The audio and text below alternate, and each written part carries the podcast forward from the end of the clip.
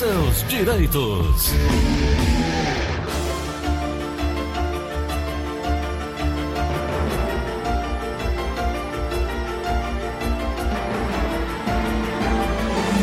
São 9 horas e 38 minutos em Fortaleza. Uma informação hoje importante para estar tá todo mundo acompanhando: o INSS vai estender por três meses a antecipação do pagamento de auxílio-doença e BPC. Doutora Ana Flávia, traduz essa notícia para nós. Bom dia. Bom dia, Gleuton. Bom dia, ouvintes da Verdinha. Tudo bom aí, Gleuton? Tudo maravilha, doutora. Gleuton, essa notícia diz respeito se lembra que a gente falou no início da pandemia que, como não estavam fazendo as perícias é, presenciais no INSS para concessão de auxílio-doença em uhum, porque as uhum. agências estavam fechadas, uhum. Eles anteciparam o valor né, de 600 reais no caso do BPC e do salário mínimo no, na questão do auxílio-doença, né? Isso. Inclusive para pessoas que tinham direito a receber menos demais. Lembra que eu disse, por exemplo, a pessoa tinha direito a 3 mil reais, eles iam pagar 1.045 durante os três meses, a uhum. pessoa pedindo aquela prorrogação, né? E quando tivesse a perícia que confirmasse que a pessoa efetivamente tinha o direito ao auxílio-doença, em uma parcela única ele pagava a diferença? Sim. Então, o que é que eles estão prevendo? Que como as agências do INSS estão fechadas há muito tempo, é, quando abrir, eles não querem aquela aglomeração de todo mundo indo ao mesmo tempo, né? Sim. Então veio essa notícia de que, pelo menos até setembro, eles vão manter esse pagamento mínimo com o pedido de prorrogação sem a realização da perícia presencial. Ah, tá. Então, essa é informação importante, né? Eu estou vendo aqui que a prorrogação por mais três meses da antecipação valerá para o BPC, que é o benefício de prestação continuada também, né, doutora? Exatamente, para os dois benefícios, Gleuton. Certo. Né? Porque, assim, as agências elas não vão abrir como era. Na verdade, tudo não, não está funcionando como era outrora, né, Gleuton? Uhum. Então, as agências elas já não vão abrir todas e vão abrir com atendimento reduzido, né? Vão abrir com pessoas que têm atendimento marcado, com aqueles atendimentos que são imprescindíveis. Não é todo e qualquer serviço que você vai poder realizar no INSS no primeiro momento da abertura, que está previsto para o dia 13. Tá certo. Doutor, uma outra informação, é, uma das maiores preocupações dos segurados do INSS no Brasil todo é estar em dia com as suas contribuições. Mas esse período agora de pandemia tem deixado muita gente com dificuldade financeira e está atrasando uma ou outra parcela. Desse modo, o que é que é importante o segurado entender, saber e não perder sua condição? Importante, Gleison, a gente sempre bate nisso, né? A importância do segurado manter a qualidade de segurado, né? Do cidadão manter a qualidade de segurado pagando o INSS. E acontece muito, Gleuton, efetivamente, como você disse, de num momento de aperto, a pessoa não conseguir pagar, né? É, existe o empregado, né? O empregado a obrigação de pagar. Nós até falamos semana passada, né, Gleuton? Que por mais que a empresa recolha do empregado, do trabalhador, e não repasse para o INSS, uma vez que o cidadão tem o contrato assinado na carteira de trabalho, o INSS tem a obrigação de reconhecer aquele tempo, mesmo que o empregador não tenha vertido as contribuições, né? E existe, Gleuton, o autônomo que paga por conta própria. Por exemplo, eu que sou advogada, que não sou empregada, uhum. eu pago o meu carnê todo mês. Né? Entendi. Então, digamos que eu passe por um momento de dificuldade, passe um ano, dois anos sem pagar. Uma vez que eu tenho como comprovar que eu exerci minha atividade remunerada, eu posso pagar esse período atrasado. Eu, como contribuinte individual, posso pagar até cinco anos para trás, tá? O contribuinte facultativo, que é aquele que não pressupõe o exercício de uma atividade remunerada, só pode pagar seis meses para trás, Gleuton.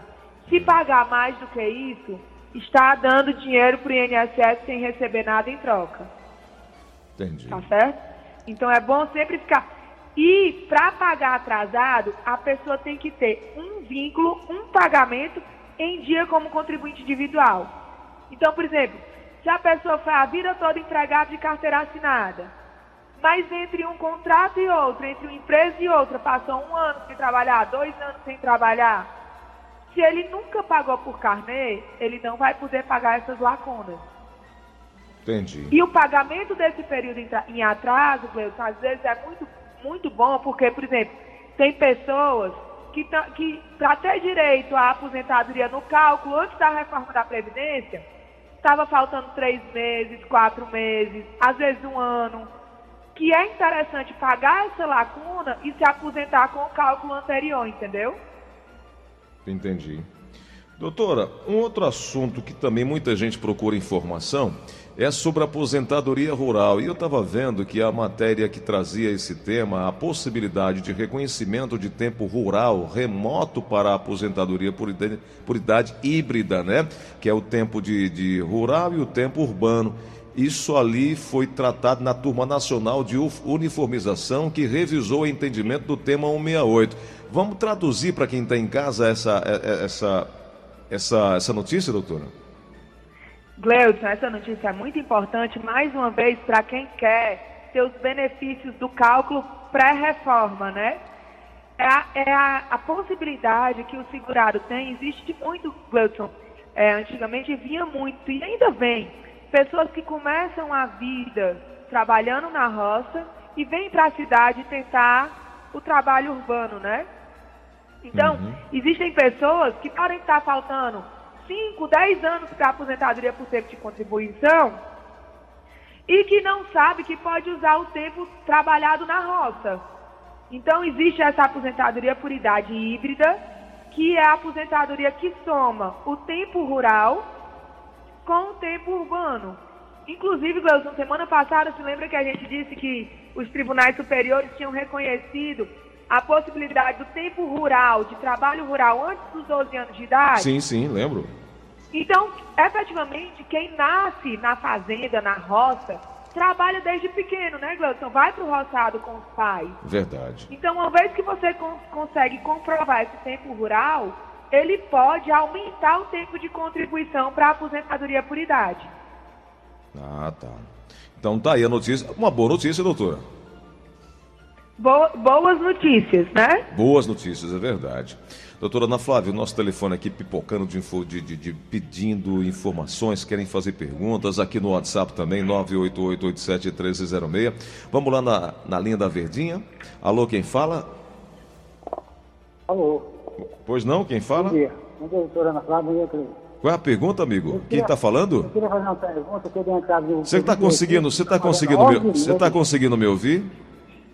Estou. Então, bom dia, seu nome e qual a pergunta, por favor? É porque deu uma saída de recurso com 11 meses. Eu queria saber se realmente a gente consegue esse recurso. Eu não consegui entender, não, doutora Ana Flávia. A senhora conseguiu? Eu também não. Eu então não vamos para outra ligação aqui na Verdinha. Recurso, 11 meses. Vamos para outra ligação. Alô, quem fala? Bom dia. Bom dia, quem é? Irineuda. Irineuda do Parque São José. Pois não, qual a pergunta, querida? Hum. É, eu gostaria de saber da doutora é o seguinte, eu pago, eu sou costureira, tenho, tenho 56 anos, eu já sei que vou me aposentar com 62. Já falei com ela semana passada, mas a ligação caiu e não deu tempo de concluir. Então, o que eu gostaria de saber dela é o seguinte, eu, eu pago meu INSS, o simples, né? 52, 50 e alguma coisa. Eu gostaria de saber dela o seguinte, quando eu me aposentar, eu vou me aposentar recebendo salário mínimo ou menos do salário? Não existe aposentadoria com valor inferior ao salário mínimo. Tá? Então, quando você paga o simples, né, nesse valor de 53 reais, como ela está informando, o benefício vai ser sim salário mínimo, tá?